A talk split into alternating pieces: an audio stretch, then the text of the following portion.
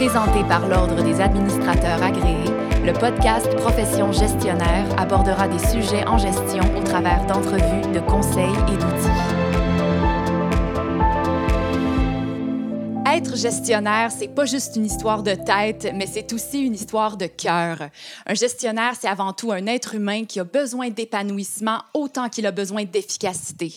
C'est pas toujours facile de combiner les deux, mais c'est pas non plus impossible. La question qui se pose alors, comment on peut parvenir à cet équilibre-là?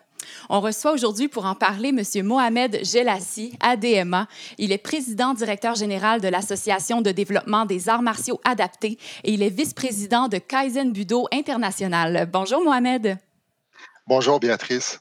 Donc, avant qu'on rentre, euh, disons, dans le vif du sujet, est-ce que vous pourriez nous dire, selon vous, quel est l'élément le, le plus important à prendre en considération par un gestionnaire avant d'accepter un mandat? Effectivement, je pense que la première chose, c'est d'avoir un coup de cœur réfléchi pour le mandat. Donc, ça prend du cœur et de la tête aussi. Le mandat doit rejoindre nos valeurs personnelles. Il ne faut pas regretter aussi de dire non à des mandats qui ne sont pas à l'image de nos valeurs. Notre efficacité est réfractaire à la nature de l'engagement qu'on a pris. La question à se poser, pourquoi j'accepterai ce mandat? L'aspect lucratif euh, du contrat ne devrait pas être euh, une fin en soi, car on peut être bien payé, mais malheureux dans ce qu'on fait. Tout à fait, vous avez raison. Mais une fois que le gestionnaire a accepté, disons, le mandat, ce serait quoi ensuite le plus important pour lui à consolider pour s'assurer de ne pas perdre sa motivation et d'éviter finalement d'être malheureux dans son travail? Effectivement, euh, je pense que la priorité pour la consolidation intrinsèque, il faut il faut que le gestionnaire soit confiant, il faut qu'il ait aussi du courage managérial. Le gestionnaire doit ressourcer sa confiance par l'évidence qu'il a été recruté car sa compétence est reconnue. Il n'a rien à prouver. Il a juste à retrousser les manches et, perdre, et prendre du, euh, du plaisir à travers les actions qu'il prévoit mettre en place avec son équipe. Il faut garder en tête que l'anxiété, le stress et la dépression viennent lorsque nous vivons uniquement pour faire plaisir aux autres ou dépendre de notre bien-être.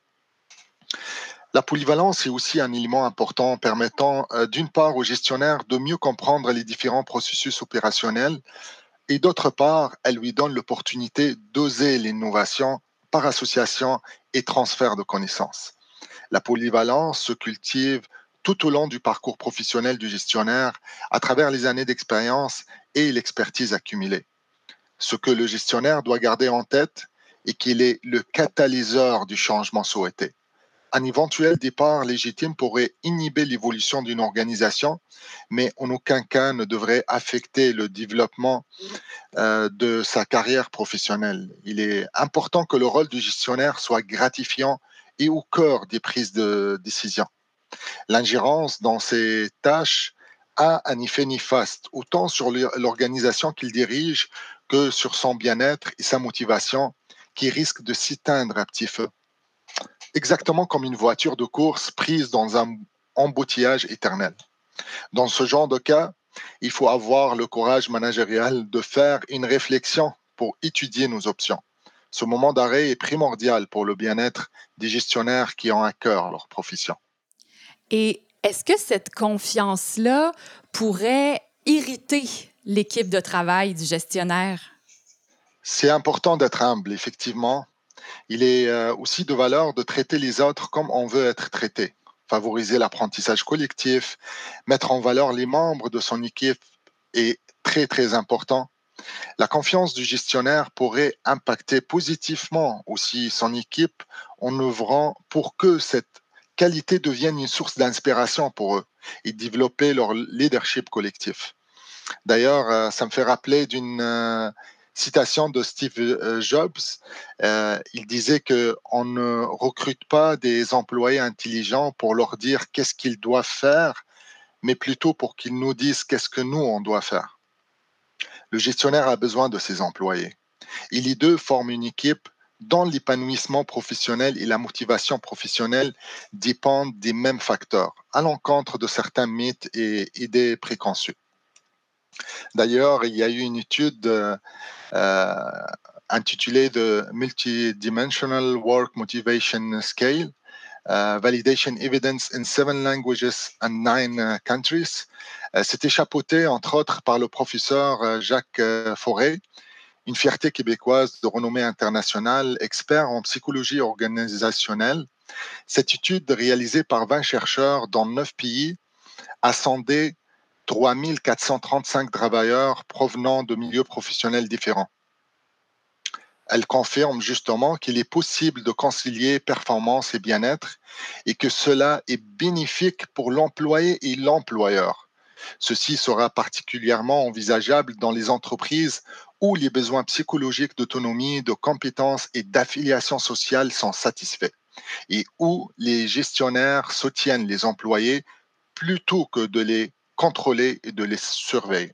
Oui, évidemment, très bien. Et puis, avec l'évolution du mandat et puis à moyen, long terme, évidemment, il y a beaucoup de changements qui peuvent euh, survenir. Certains risquent même d'affecter l'efficacité, l'épanouissement du gestionnaire.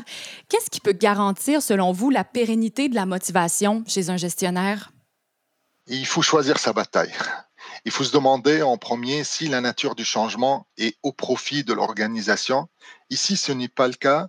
Comment faire pour qu'il le devienne La routine est d'ailleurs euh, plus menaçante pour la motivation du gestionnaire que les changements, même ceux qui sont imprévus. Euh, parce qu'un changement, et dans les faits, euh, c'est un nouveau défi professionnel. C'est stimulant pour beaucoup de gestionnaires et un vrai casse-tête pour d'autres un gestionnaire est principalement mandaté pour justement ramener ce changement ou ramener un changement. S'il n'est pas sa source, il doit le gérer et le mettre à contribution des objectifs de l'organisation. Certains gestionnaires font face à ce genre de défi en solo et c'est souvent la raison pour laquelle ils s'épuisent et ils perdent la motivation.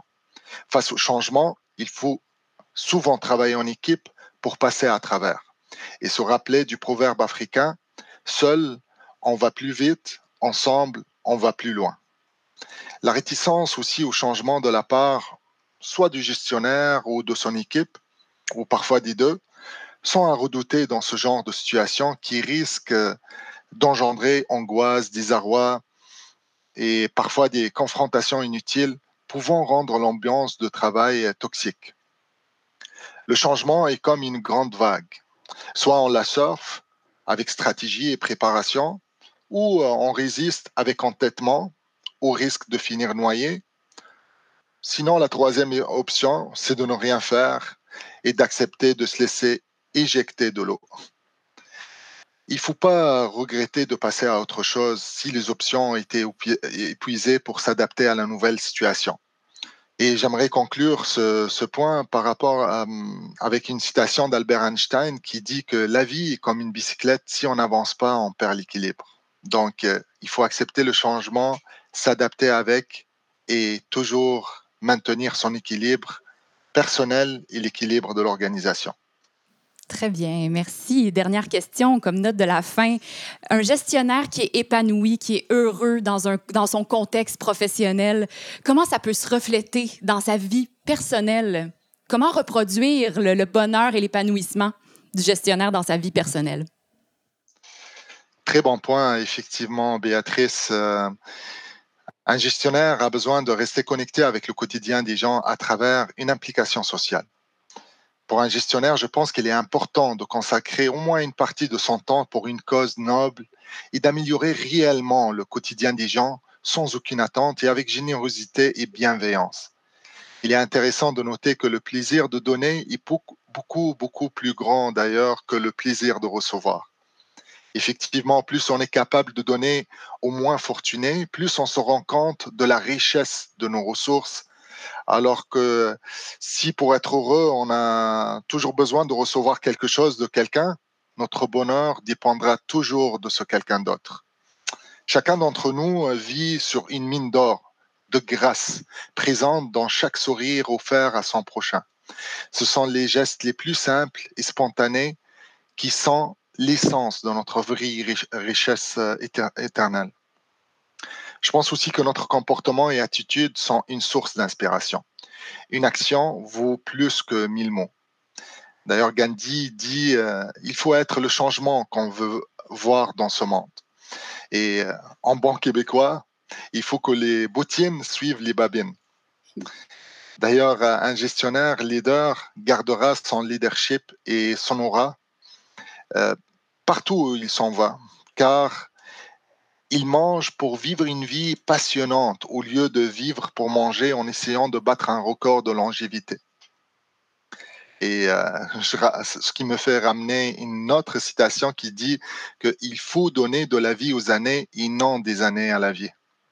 L'épanouissement, la joie et l'amour sont contagieux. Quand ils sont authentiques, on a, on a d'ailleurs tellement besoin de ce genre de pandémie d'empathie pour contrer le cynisme ambiant causé par les conséquences de la COVID. Finalement, être heureux comme gestionnaire n'arrive pas par chance, mais c'est un choix.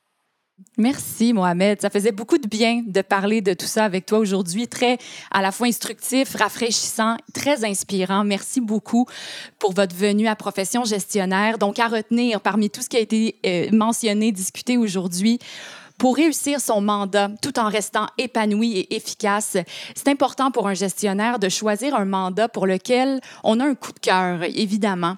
C'est important d'assumer ses responsabilités avec du courage managérial, de renforcer le leadership collectif au sein de son équipe déguiser ses habiletés pour gérer le changement et c'est toujours bien de pouvoir s'impliquer dans une cause sociale à l'extérieur du travail. C'était Mohamed Gelassi, ADMA, président-directeur général de l'Association de développement des arts martiaux adaptés et vice-président de Kaizen Budo International. Si vous voulez partager sur ce sujet via les médias sociaux, ajoutez le hashtag profession gestionnaire. Merci à toutes les auditrices et à tous les auditeurs. On vous dit à la prochaine et merci Mohamed. Merci beaucoup pour l'invitation. Merci Béatrice. Profession gestionnaire était présentée par l'Ordre des administrateurs agréés, l'Ordre professionnel des gestionnaires du Québec. Pour des articles, des outils et des formations en ligne en lien avec le domaine de la gestion, visitez le adma.qc.ca.